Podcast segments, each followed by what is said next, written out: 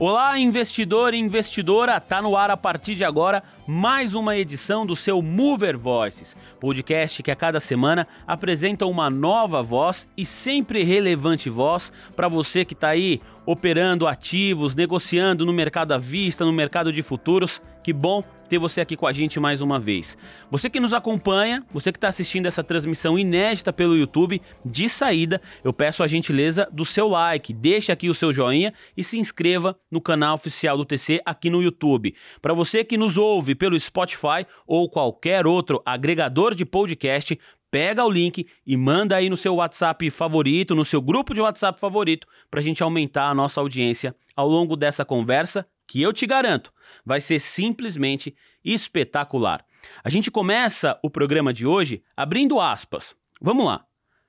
Os executivos regimentais da Petrobras deixaram de representar acuradamente os valores dos ativos e das operações da companhia aceitaram propina, ferindo o código de ética da empresa. Pela magnitude do ocorrido, não tinham como alegar de forma crível o desconhecimento dos fatos. Concluí, diz o nosso convidado de hoje, que tínhamos um caso que havia viabilidade para a ação, pela qual tentaríamos algo absolutamente inédito decidir a responsabilidade de atos de corrupção no Brasil perante a justiça norte-americana por meio de uma class action. O Brasil, por outro lado, não está acostumado a esse tipo de ação. Nossa legislação não é tão sofisticada e o investidor teria que suportar o risco político de processar uma companhia controlada pelo governo federal. Como se não bastasse, a morosidade do Judiciário Nacional ainda poderia fazer com que a ré não se interessasse em um acordo. Fecha aspas. Esse é um trecho do livro escrito pelo André de Almeida, advogado e autor de A Maior Ação do Mundo. André, seja bem-vindo aqui ao nosso podcast. É um prazer e uma honra recebê-lo. Muito obrigado. Muito obrigado pelo convite, muito obrigado pela, para TC Rádio, para você, Custódio, pela, pelo convite feito. É, eu estou aqui à sua disposição para conversar sobre o caso. Olha, primeiro, para mim é uma honra recebê-lo. A gente conversou bastante aqui nos bastidores, mas eu não te contei que eu já fui estagiário em um escritório de, de advogados e eu tenho o hábito né, de chamar doutor. Então vou me esforçar aqui para não chamá-lo de doutor, porque o senhor, você pediu para não chamá-lo de doutor, mas por, até por ter trabalhado já com advogados, eu entendo a magnitude e o detalhamento que qualquer processo exige. Quando um especialista jurídico decide processar uma das maiores empresas de petróleo do mundo, eu não imagino o trabalho que isso possa gerar. Tenho uma ideia agora, depois de ler boa parte do seu livro. Mas quando você. Quem foi a primeira pessoa que você contou assim? Vou processar a Petrobras depois dos carros de corrupção. Como essa pessoa reagiu? Olha, é, é, pergunta original, nunca me fizeram. e a primeira pessoa foi minha esposa. Eu mencionei para ela o que eu estava lendo, as delações premiadas e a maneira como o assunto estava se desenrolando. Demonstrei que existia um paralelo é, com a lei americana e com a perda de valor de mercado das ações. Desenhei uma estratégia, que é uma coisa que já estava na minha cabeça há muitos anos, e contei para ela. Ela se assustou. ah, eu imagino. Acho que a, a reação natural é, é essa, né? O, o, susto ali. Ah, eu citei aqui a, o, o, a ferramenta jurídica que você utilizou para entrar nesse processo contra a Petrobras, que é a class action. Para quem não tem tanta familiaridade com esse termo, o, André, gostaria que você explicasse aqui para nossa audiência o que é isso, independentemente do caso da Petrobras, o que fun como funciona essa ferramenta. Vamos lá, Custódio. Começando pelo começo, né? É, a class action é algo similar com a ação civil pública no Brasil. A ação civil pública, pública que existe na lei brasileira, ela tem como objetivo proteger uma coletividade de direitos. Ocorre que no Brasil a ação civil pública é quase que um direito de o Ministério Público Federal tem quase que o direito exclusivo de entrar com essa ação, com exceções de associações e, e de algum OAB de algumas entidades. Normalmente a ação civil pública é algo levado adiante no Brasil pelo poder público, pelo Ministério Público. E em virtude disso tem pouquíssimas é, utilizações no mercado de capitais. Já nos Estados Unidos, é, a class action ela tem uma potência muito maior. Porque ela pode ser utilizada não somente pelo Ministério Público, mas também pelas partes interessadas, pelas vítimas, é, de forma organizada ou não. Existe uma legislação diferente. Eu, eu, eu acho que é sempre difícil é, é, criticar demais a legislação brasileira, porque ela existe e muitas vezes é mal utilizada apenas, não é ruim. Mas nesse caso existe realmente um desenvolvimento maior do processo americano que visa proteger a vítima, no caso, a, o acionista minoritário da Petrobras. A class action ela pode ser iniciada por qualquer pessoa e existe um desenrolar processual ao longo de um período de tempo em que o juiz da causa aceita a existência da causa, aceita os fatos, aceita receber os fatos e depois elege um acionista para ser o leading, o acionista líder da ação. É, que por sua vez leva adiante é, os trabalhos jurídicos. Foi isso que nós iniciamos no ano de 2014 com a Petrobras e terminamos em 2018 com um acordo de 3 bilhões de dólares que está no livro e que ressarciu cada acionista norte-americano em valor de mais, de mais ou menos um dólar por ação. Ah, então nessa parte do livro eu não, não cheguei ainda no final e estava realmente curioso pelo desfecho. A gente vai tratar mais do desfecho ao longo dessa conversa, mas para a gente começar pelo, pelo início, né? Como que se deu todo esse trabalho de, de bastidor e esse trabalho jurídico também para você conseguir encampar esse processo. Ah, quando você conversou com a sua esposa, como foi o momento que você tomou a decisão individual de partir para esse, esse processo jurídico? Você estava no Brasil ou nos Estados Unidos, André? Eu estava no Brasil.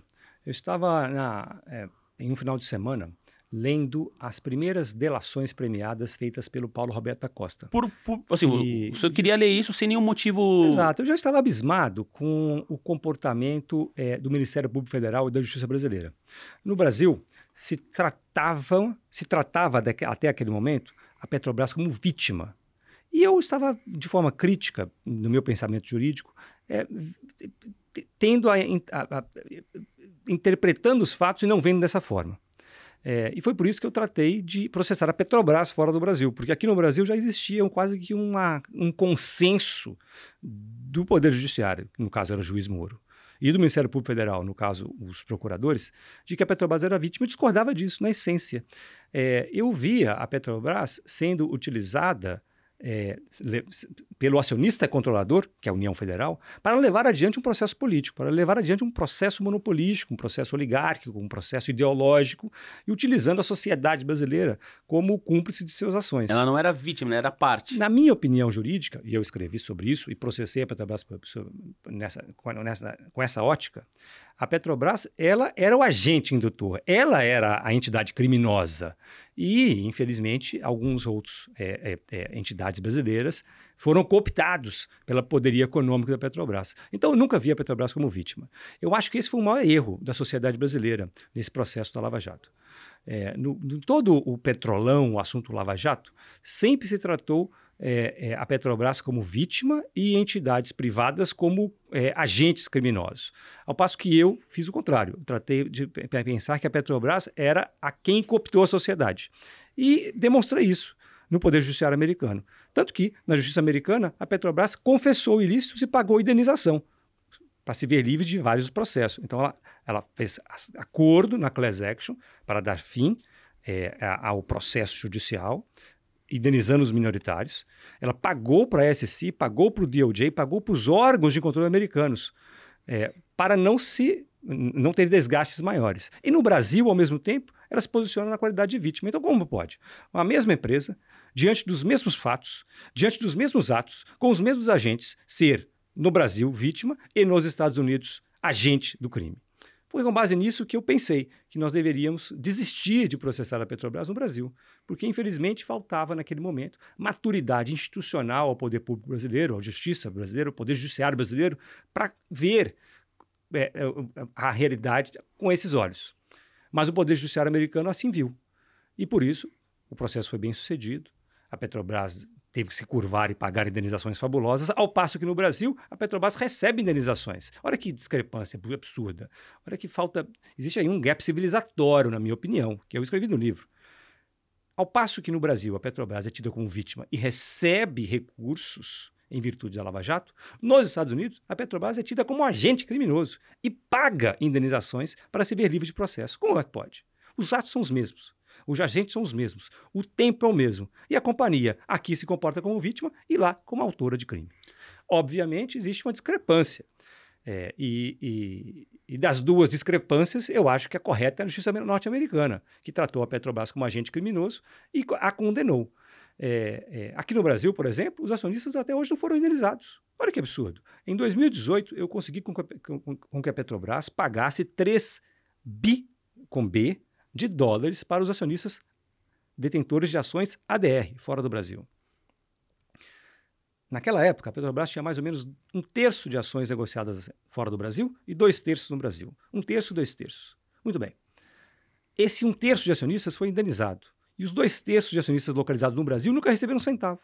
Como pode a Petrobras tratar de forma diferente os mesmos acionistas, com base unicamente na, no local em que eles compraram as ações, se foi na Bolsa de Nova York ou na Bolsa de São Paulo, na B3? Por que, que o, o, o tratamento dado pela empresa ao acionista aqui localizado na B3 é pior do que o tratamento dado ao acionista localizado em Nova York.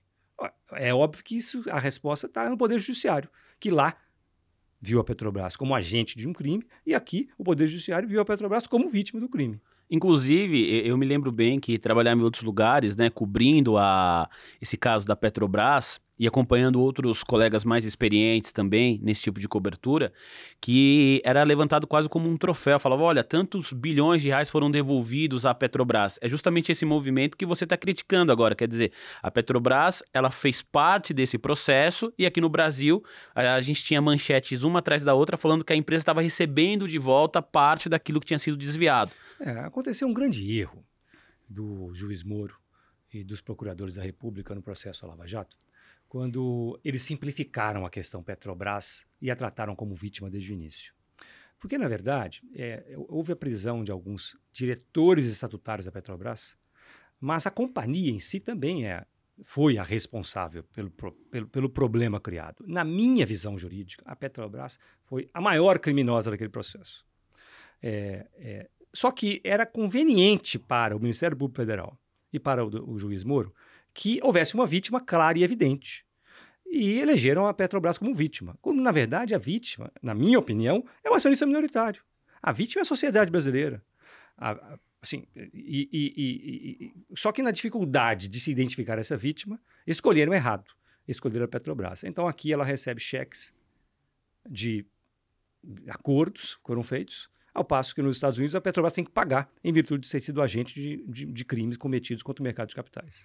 É, teve dois pontos que de saída me chamaram a atenção no seu livro. O primeiro é justamente esse, a visão que você tem a respeito da Petrobras, que ela não era vítima, mas parte ali fundamental de todo o esquema de corrupção que existiu. E a segunda é que você desmistifica a ideia de que, pelo fato da das ações das ADRs da Petrobras serem negociadas na Bolsa de Nova York, quem é dono, detentor desse recibo do ativo é necessariamente um investidor estrangeiro. Tinha muito investidor brasileiro e muito fundo local que tinha essa posição lá nos Estados Unidos. Esse pessoal recebeu a indenização que você conseguiu por meio do processo. Exatamente. E, a, e as pessoas muitas vezes elas tentam, tentam, tentam, tentam simplificar dizendo que acionista estrangeiro recebeu o local não. Não é verdade. Na verdade, quem confiou na justiça americana e comprou um recibo de ação americano recebeu, seja brasileiro ou estrangeiro. Ao passo que quem confiou na justiça brasileira e comprou ação na B3 não recebeu. É, é, é, a ADR, é bom mencionar, ela nada mais é do que um espelho da ação local. É, é um recibo de uma ação local. Basicamente, a companhia congela um lote de ações locais, é uma palavra coloquial, mas eu vou hum. deixar assim para ser mais didático. E de cada, de cada grupo de ações congeladas ou retidas, emite-se um recibo, que é a ADR. E, e, esse recibo é negociado como se a ação fosse. Então, é, a base da ADR é a mesma da ação. É, a, a, a companhia mesmo, o emissor é o mesmo. É, é, é, é e, e, de novo, os fatos que deram seja ao petrolão foram os mesmos. Então, é, o, vários acionistas de vários países do mundo, inclusive do Brasil, foram indenizados, porque tinham ADRs. E vários acionistas, inclusive estrangeiros, no Brasil, não foram indenizados, porque tinham ação no Brasil na B3. Você vê que diferença institucional que existe entre duas civilizações. É, eu, eu, sou crítico a várias civilizações, e nos Estados Unidos também, mas assim, nesse caso, eu acho que é inegável dizer que houve uma imaturidade institucional do Brasil, porque aqui acionistas perderam bilhões e não receberam nada, ao passo que lá a Petrobras se curvou mediante um acordo perante o DOJ, SEC e Class Action, pagando bilhões de dólares. É, agora, não foi fácil, Custódio. Não foi fácil. A Petrobras, ela foi... É, é, é o, o, processo todo do Petrolão, da Lava Jato, começou em 2013 e 2014. E, inicialmente, quando eu propus a Class Action, houve uma grande descrença. Porque. Para deixar claro para quem não, ainda não teve a oportunidade, o, uh, André, de ler o livro, você propõe para quem inicialmente é. uh, essa ferramenta jurídica? A Class Action ela é proposta perante a Justiça Federal de Nova York. Na verdade, o nome bonitinho é Distrito Sul de Nova York, Southern District of New ah. York. É um nome bonito porque é onde fica a, o, a sede da Justiça Federal que trata sobre crimes, de, crimes ou ações judiciais relacionadas ao mercado de capitais. Porque lá fica a Bolsa Americana. Então, aquele é o, é o fórum, digamos assim, é o é, que, que mais recebe ações judiciais derivadas, originárias do mercado de capitais. Ações de, judiciais relacionadas a perda de valor econômico da ação, ações vinculadas a, a fusões mal sucedidas, a conflitos societários e a toda sorte de problemas societários. Então, é um é poder judiciário que está muito acostumado a lidar com temas complexos do mercado de capitais. Então, a class action, como a sede da, da, da Bolsa de Nova York fica em Nova York, da, desculpa, como a sede da Bolsa de Nova York fica naquele local, lá é proposta a ação. E a proposta, a ação é sorteada para um juiz comum.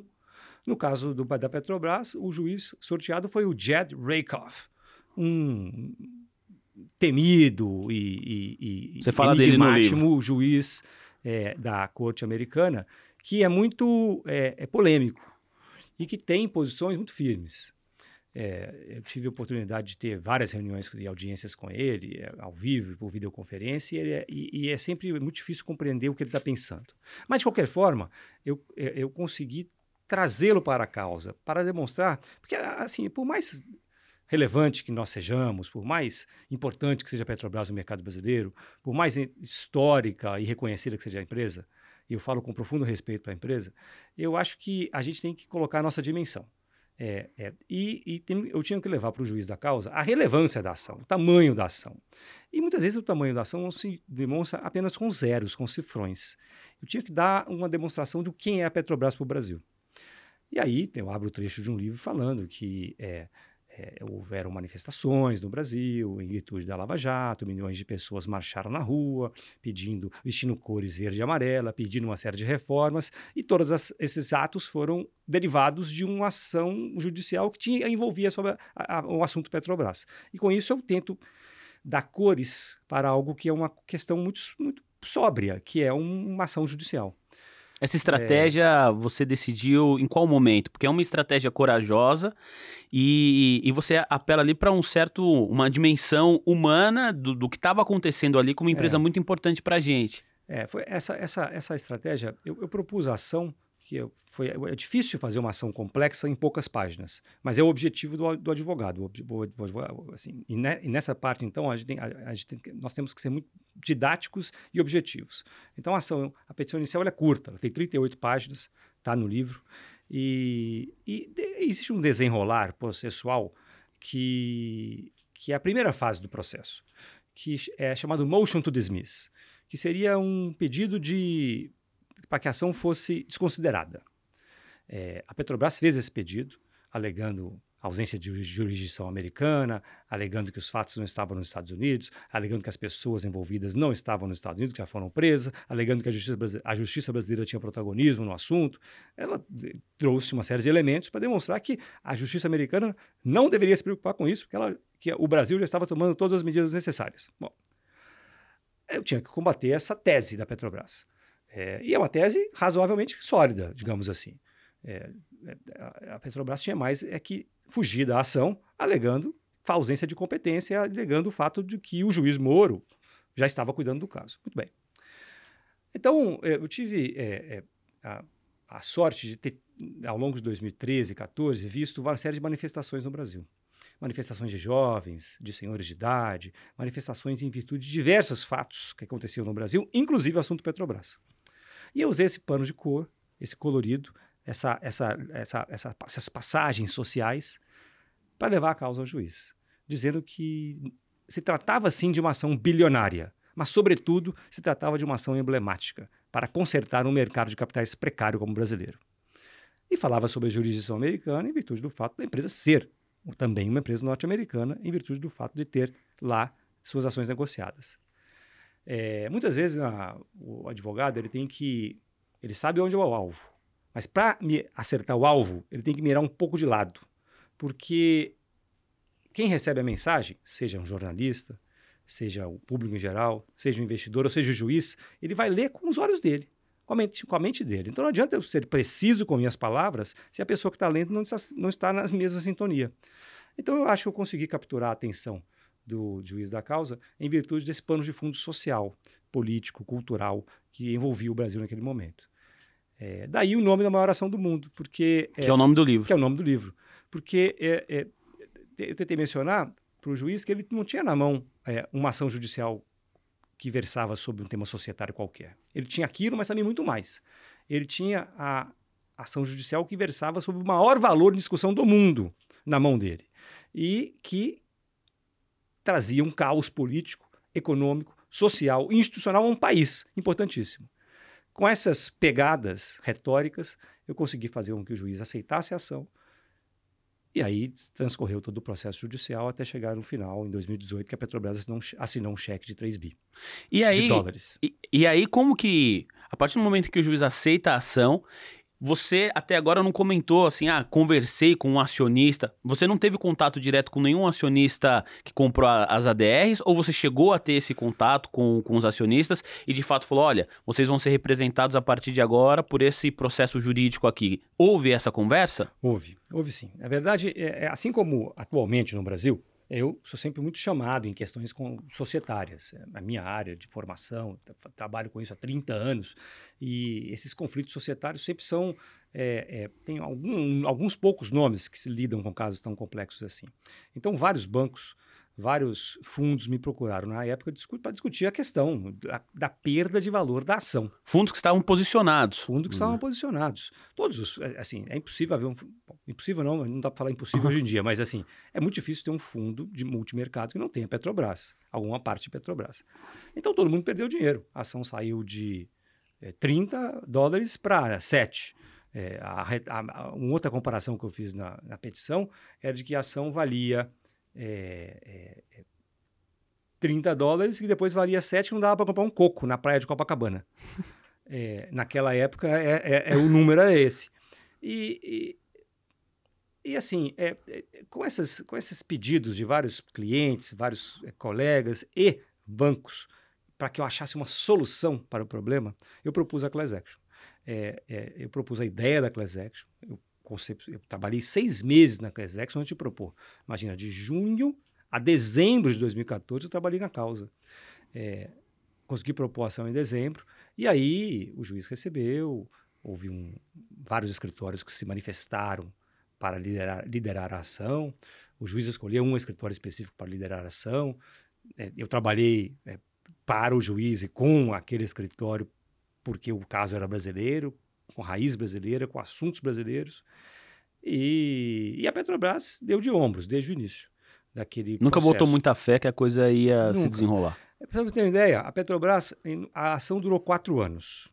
Nesses quatro anos, a Petrobras teve cinco presidentes. Olha que loucura. É, nas, é, então, é, eu cheguei a ter diversas reuniões com diversas diretorias diferentes. Porque mudava um presidente, é natural que o presidente que muda troca a diretoria. Troca a diretoria, ou eventualmente até a questão, as, as diretorias mais sensíveis, especialmente a de compliance, a jurídica, a financeira. É, é, e a Petrobras trocou de gestão e de liderança diversas vezes. Eu cheguei a ter diversas reuniões em que saía do zero a discussão.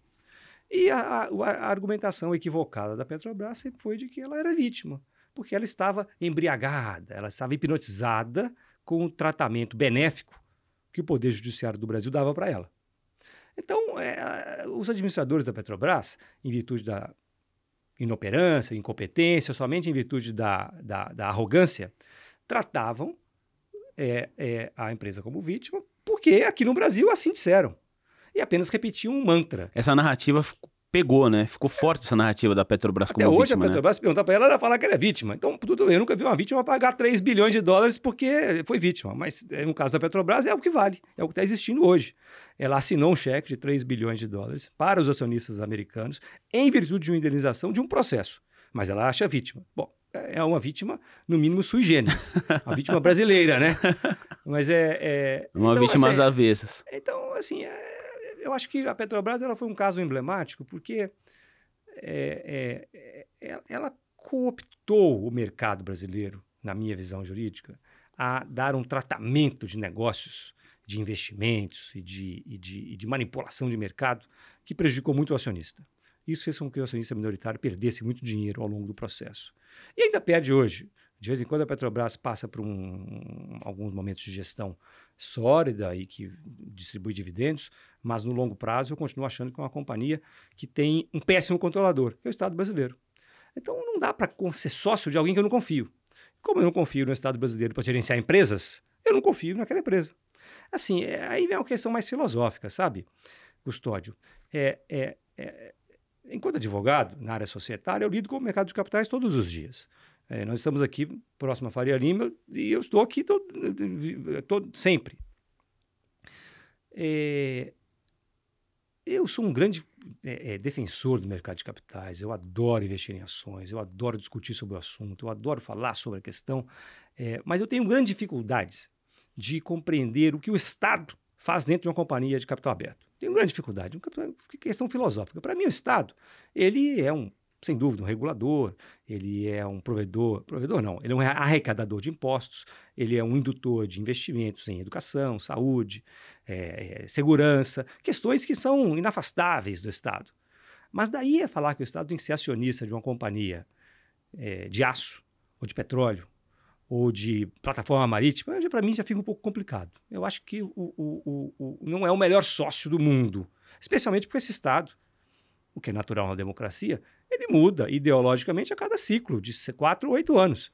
Então, imagina o Estado brasileiro, a cada ciclo de 4 ou 8 anos, mudar a sua orientação política e institucional e daí fazer com que a companhia siga o, o, o seu norte.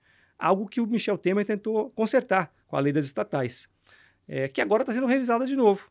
É, é, o marco legal das estatais foi uma tentativa que o governo federal teve de afastar as companhias em que o Estado tem participação da ingerência estatal. Bom, eu acho que seria mais fácil não ter nenhum marco legal, era só privatizar tudo.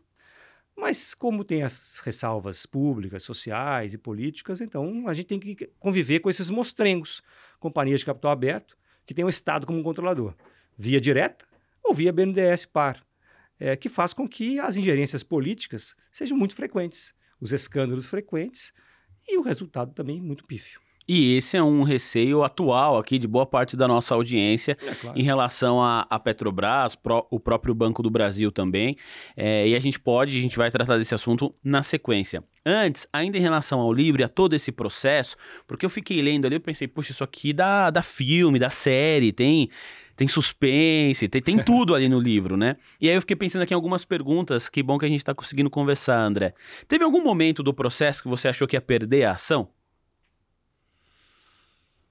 Olha, é, eu, eu, eu, sou muito cético como advogado é, com essa coisa de, de ação ganha. Isso hum. não existe no direito. O advogado que fala que a ação é ganha está equivocado. Ele precisa ler mais. Não existe. Não, é igual o investidor que fala que não tem risco. Exatamente.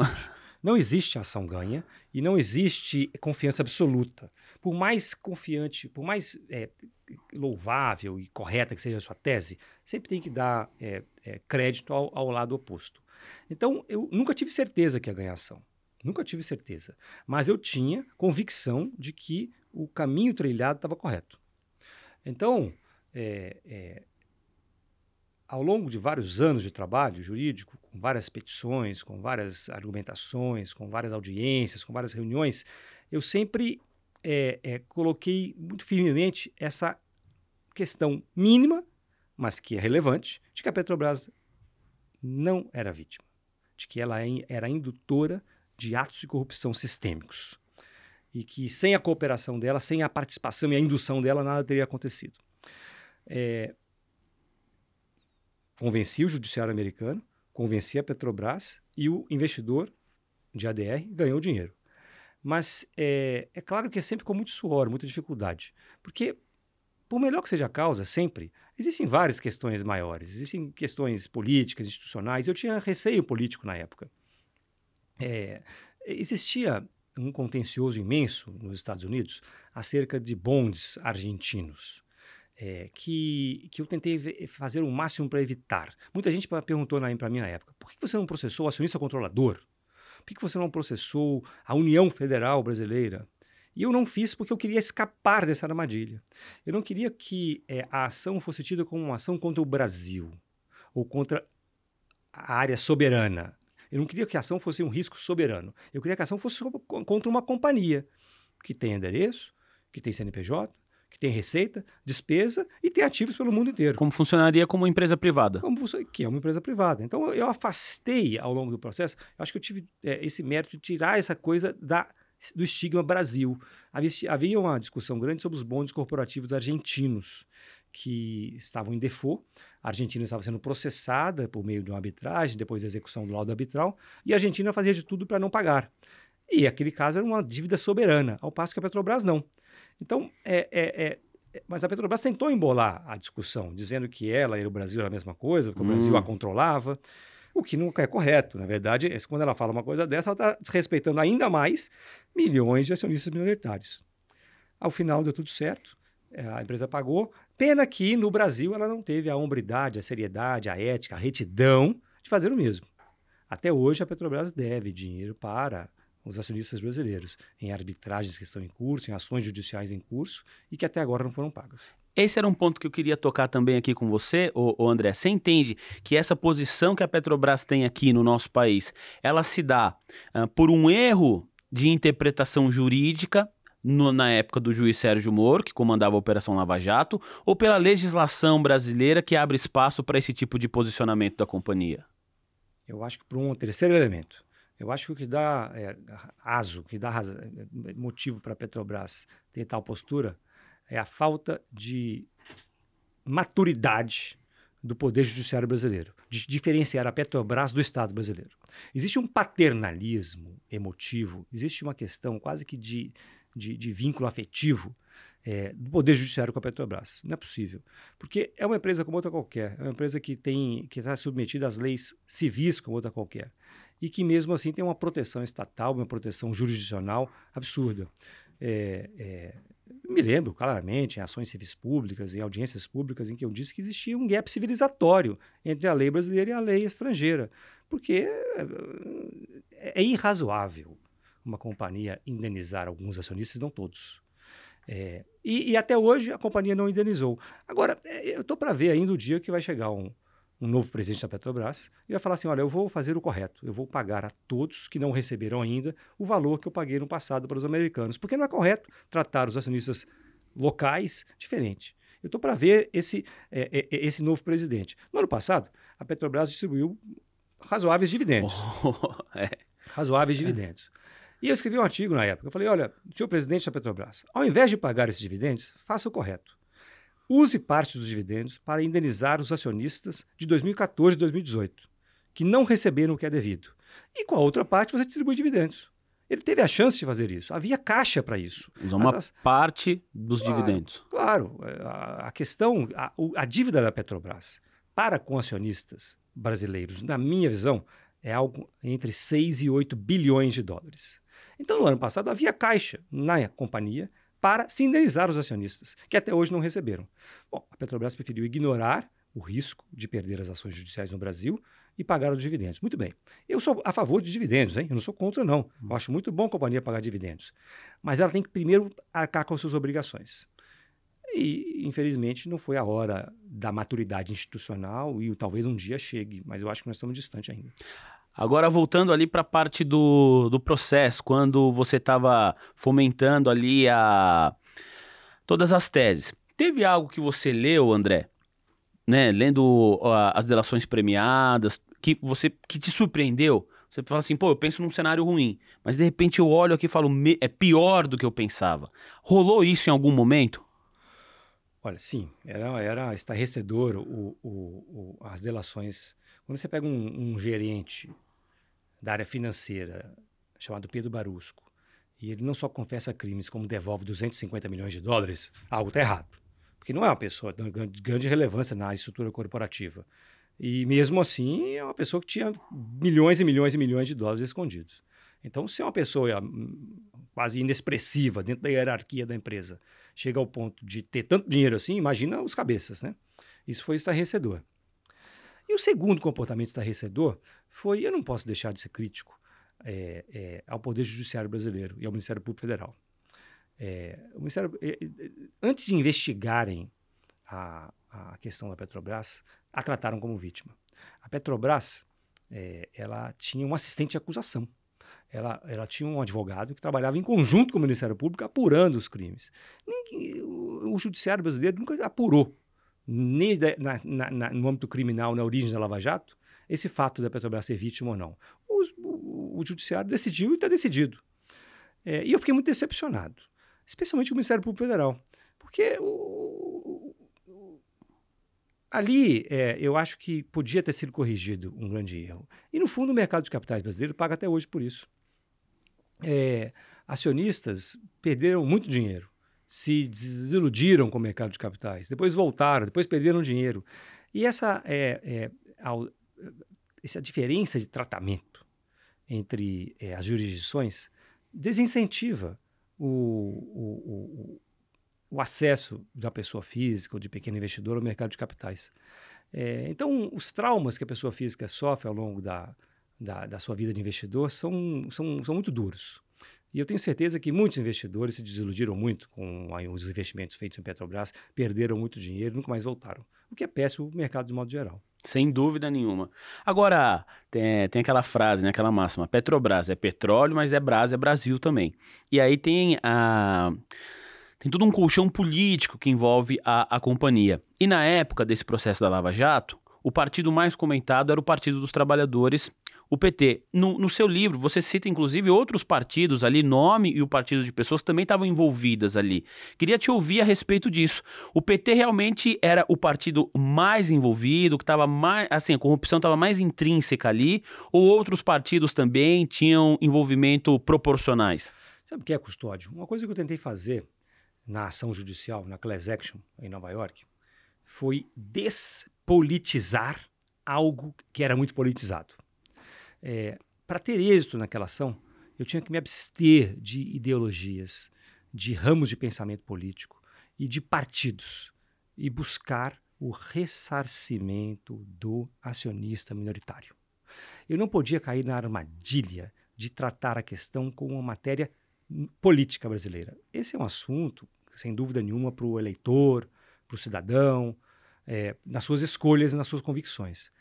Mas com o objetivo de buscar indenização para o minoritário, eu não podia cair nessa armadilha. Senão eu estava até hoje discutindo a ação judicial. Eu não tinha, não tinha terminado.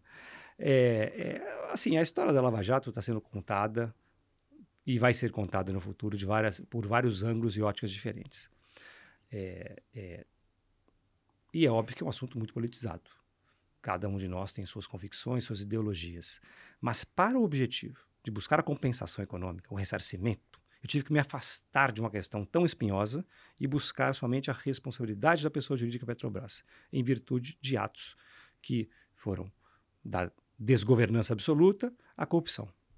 Agora, críticos da, da, da Lava Jato uh, dizem que a, a, operação poderia ter acontecido sem penalizar tanto a empresa. E aí citam exemplos, já acho que citam muito um caso da Samsung, que também passou ali por uma, um período de corrupção, foi investigado, os executivos que realmente é, agiram fora da lei foram punidos e a empresa continuou a, tendo ali o seu desempenho normalmente. Você entende que de alguma maneira ah, o que aconteceu com a Petrobras, essa queda nas ações, a, a empresa realmente ficou absolutamente endividada, foi um momento difícil para a companhia. Muita gente, hoje estudando o caso, inclusive para nossa conversa, eu fui atrás assim de matérias, muita gente entendia que a Petrobras ia ser difícil conseguir se recuperar, né, pagar os dividendos que, que a companhia pagou no, no ano passado, por exemplo, naquele cenário de 2014 era algo inimaginável. Você entende que de fato a empresa, enquanto instituição, foi é, punida sem essa necessidade, eu, eu, digo nessa questão de mercado, ou não tinha como dado o grau de corrupção e todo o escalão da empresa. Você usou um termo no livro que eu achei muito legal, que era a corrupção era verticalizada. Era uma empresa que tinha uma, a corrupção verticalizada, que é um termo que a gente fala muito de mercado, né? Quando uma empresa ela é verticalizada. No caso da Petrobras era corrupção. Dado esse cenário, era impossível a empresa não, so, não sofrer consequências de mercado também, o, André. É verdade. É, a Petrobras ela sofreu o efeito de mercado e mereceu, na minha visão jurídica. Ela foi uma indu a indutora de um processo de, que foi levado adiante por ideologias políticas ou, ou apenas ambição econômica, mas ela é, é, tinha que sofrer mesmo. O que eu acho errado foram dezenas e centenas de pessoas jurídicas brasileiras que foram cooptadas pela Petrobras e sofreram juntos. Isso eu acho um tratamento equivocado da justiça brasileira. É, é, é, veja bem, o maior criminoso não foi punido no Brasil, que é a Petrobras. Centenas de empresas foram tidas como é, criminosas é, sendo que elas foram cooptadas pela Petrobras. Eu sei que esse é um assunto polêmico, tá? Eu, pode me bater depois em mim, mas uhum. assim, o pensamento ele tem que ser racional de um certo ponto. Sem dúvida. É, na minha visão jurídica, é, é, é a Petrobras ela sofreu pouco, portanto que ela criou de mal no Brasil. É, agora, é óbvio que todos nós temos um certo, uma relação com a empresa. E a gente não quer que ela termine, que ela acabe. Eu só acho que ela não deveria ser do Estado brasileiro. É simples. Eu acho que a empresa deveria estar aí andando pelas próprias pernas. Não precisa que o Estado seja sócio de um negócio de petróleo. Um mercado que, tudo bem, no início do século XX, no, no meados do século XX, quando não existe capacidade de investimento do setor privado, era natural que o Estado se envolvesse em algumas atividades econômicas. No século XIX, o Estado teve que se envolver na atividade é, de fabricação de aço, porque não existia capital. Depois né, se envolvia na fabricação de energia elétrica, porque não existia capital. Depois de petróleo. Tudo bem, eu acho que tem momentos da história em que o Estado se fez necessário, mas depois tem que acabar.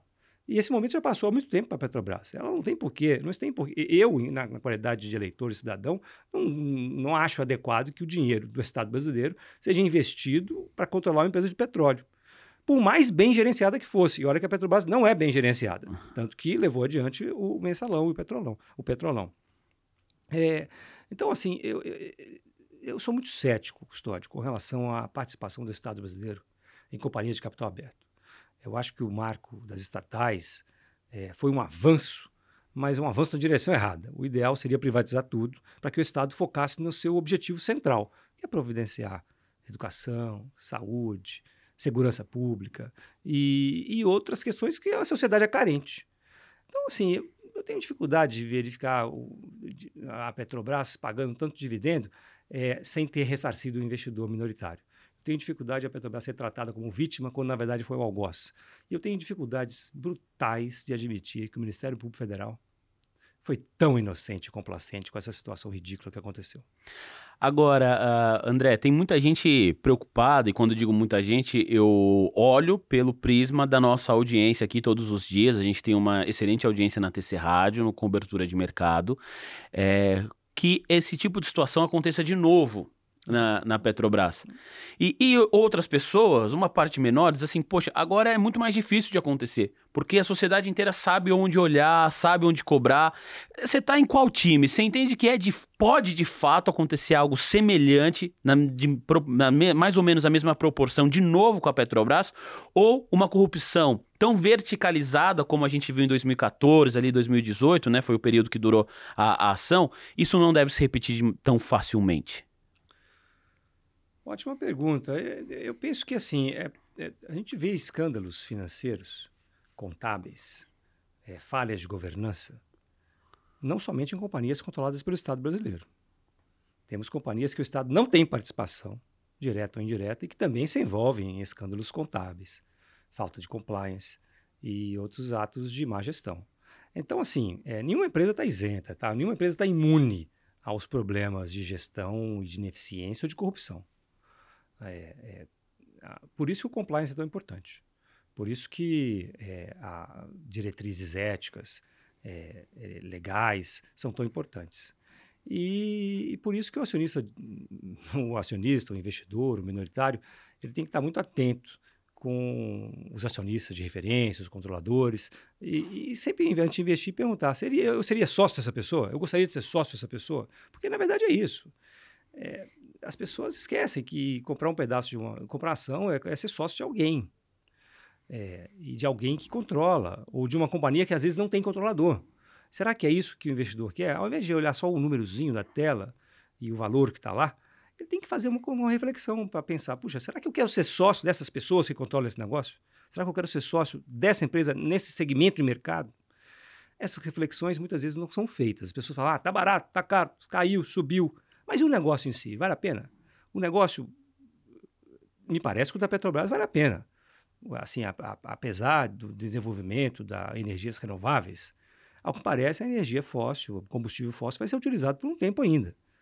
E, portanto, o mercado inteiro, mundialmente, precifica ações nessa área de forma generosa. Mas é lógico que tem que ser bem tocado, bem gerenciado. Vamos acompanhar os próximos anos para verificar se a Petrobras aprendeu. O André, você falou bem aí, né? É, é, questões de corrupção, elas não estão circunscritas a uma empresa que é uma parte privada e outra parte do Estado, né? Que é o caso da Petrobras, tem o Estado como seu acionista majoritário. Recentemente a gente viu o caso de Americanas, a gente cobriu aqui também em cima do fato tudo que estava acontecendo. Tinha muito cliente do TC, inclusive, posicionado nessa empresa. Como esse tipo de de fato, porque ó, se a gente for pegar a Petrobras, aconteceu ali meados de 2013, 2014.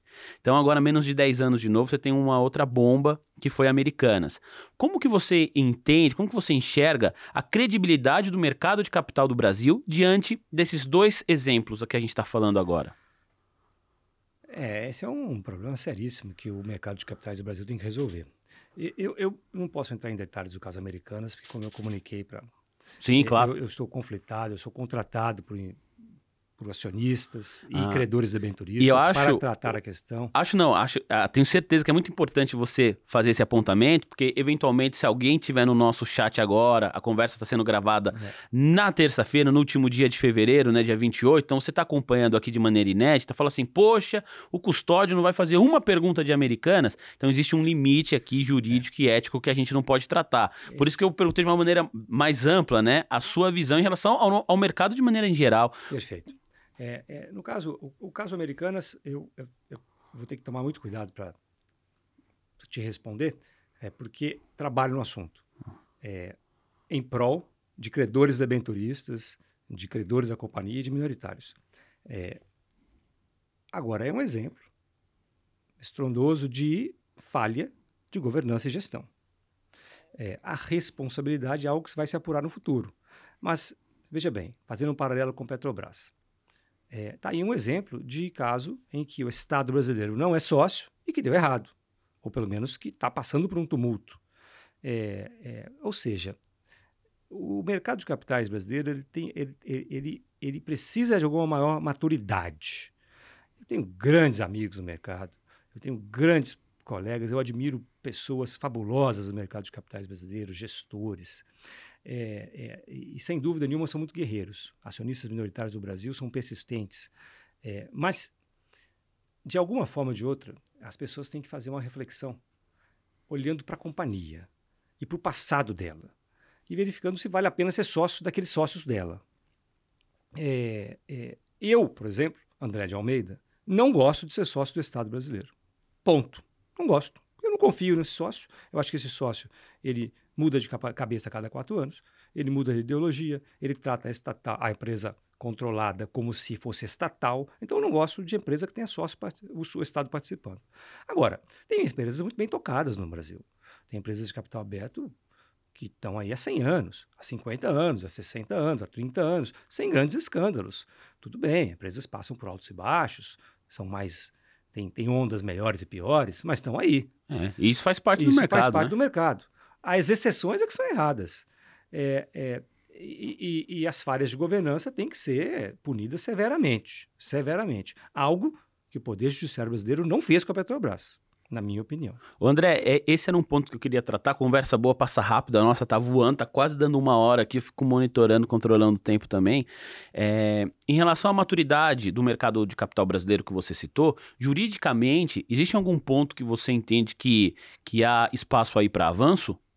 Sem dúvida nenhuma que há espaço para avanço. A lei brasileira precisa ser aprimorada e muito. A lei brasileira no mercado de capitais e, e na, e, e, e no direito societário, digamos assim, tem algumas falhas brutais. A primeira falha da lei brasileira é determinar que os conflitos societários deverão ser dirimidos nas, no, no, no, fórum, no local da sede da companhia. Isso é a pior coisa do mundo. É, tem as ações, tem as empresas de capital aberto estão negociadas na B3, que muitas vezes tem uma, um estatuto, e esse estatuto prevê uma, uma, uma arbitragem na B3 para dirimir questões societárias. Mas não fosse essa questão arbitral, é, outras questões de natureza societária, elas são sempre é, é, é, questionadas no juízo do local da sede da companhia. Então, imagina, brigar contra a Embraer em São José dos Campos. Não é correto brigar contra a antiga Vara do Rio Doce lá em Patinga. Não é mais o caso, já mudou de Patinga, mas já foi lá. Mas o exemplo serve. O exemplo serve. Ou, ou, ou litigar contra uma empresa imensa do agronegócio lá na, Mato Grosso. Na, no Mato Grosso. Não é correto. Assim, na minha visão, a, a, as disputas societárias deveriam estar localizadas nos locais em que as ações são negociadas, no caso de São Paulo, ou no mínimo em, em, nas capitais dos estados em que se localizam as empresas. Essa é uma falha assim, legislativa, legal. E, e teoricamente fácil de arrumar, o, André? Facílimo de arrumar. Só que é conveniente para muitas companhias ter aquele foro privilegiado de ser questionadas nas, nos seus domicílios cativos. Então, existe uma resistência de, de algumas companhias a isso, mas está é, tá fácil de arrumar. A lei brasileira não é ruim. Ela é muitas vezes mal compreendida pelo Poder Judiciário e mal aplicada pelos agentes reguladores. O André, para a gente encerrar, a gente falou muito aqui sobre Petrobras. Para quem está perguntando o nome do livro, se chama A Maior Ação do Mundo. Quem quiser comprar o livro, o, André, está disponível digitalmente? É, é, fácil acessar? Todas as plataformas, o livro está fisicamente e eletronicamente à disposição. Pronto. A maior ação do mundo, que aliás o nome é sensacional, estava elogiando aqui pro, pro André em off, é muito bom o nome do livro. E o livro é muito legal também. Tô lendo aqui, tô terminando, apesar da nossa entrevista já ter acontecido, vou terminar o livro porque tô gostando muito da leitura. Houve a, a, utilização de um instrumento jurídico durante a apuração dos crimes envolvendo a, a, os casos de corrupção da Petrobras, que foi a delação premiada. E houve também no Brasil, à época, uma discussão muito grande em relação à, à eficiência da delação premiada. Quer dizer, poxa, a pessoa que roubou, ela vai de fato a falar sobre os seus crimes, vai dizer que também dá os caminhos para a justiça encontrar outras pessoas que foram corruptas, vai devolver parte do dinheiro, mas de fato essa pessoa não vai ser presa. Há uma troca, né? E tinha gente apoiando a delação premiada, gente contra esse instrumento jurídico. Eu queria ouvi-lo nesse sentido. Você entende que a delação premiada é um instrumento jurídico eficaz e se foi bem usado no caso da Petrobras?